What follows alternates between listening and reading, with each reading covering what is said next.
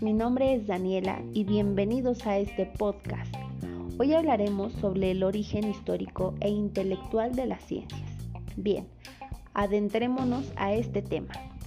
En la antigüedad griega, los filósofos presocráticos decían que la filosofía y la ciencia eran una sola. Después, con el paso del tiempo, en el periodo de la filosofía clásica, aparece la primera diferencia de estas dos.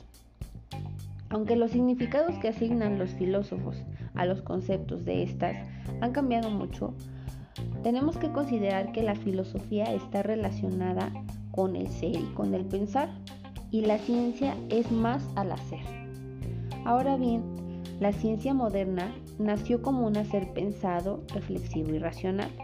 Por lo tanto, esta sí sigue unida a la filosofía. Como nos han dado a conocer, a principios del siglo XX, se da un auge y desarrollo todavía mayor de todas las disciplinas científicas y de la tecnología, producto de esta ciencia. Al mismo tiempo, la filosofía poco a poco va perdiendo importancia dentro de la labor científica ya sabemos que han buscado reducir cada vez más eh, la importancia de esta.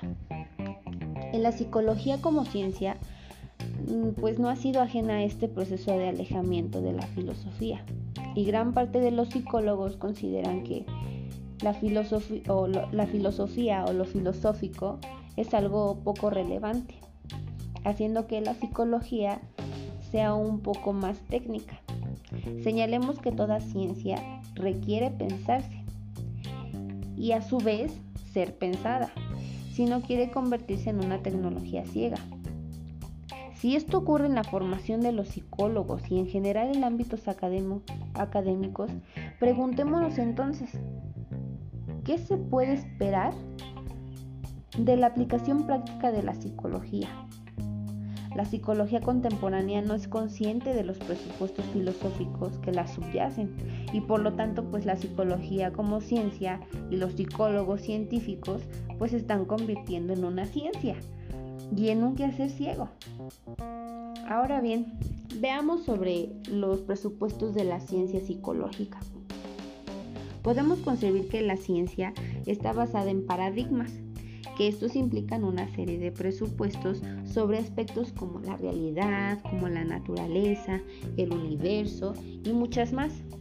En el caso de la psicología, podemos decir que estos presupuestos son los ontológicos, los epistemológicos, los antropológicos, los éticos.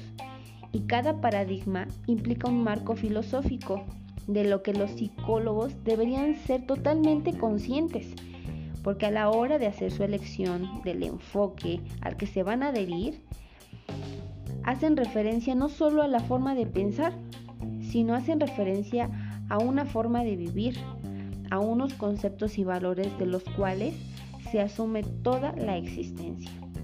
En nuestro siguiente podcast nos adentraremos un poco más sobre estos supuestos de la psicología, así que sigan atentos y nos escuchamos en un siguiente capítulo. Los saluda su amiga Daniela, síganse cuidando y les deseo tengan unas felices vacaciones. Buenas noches.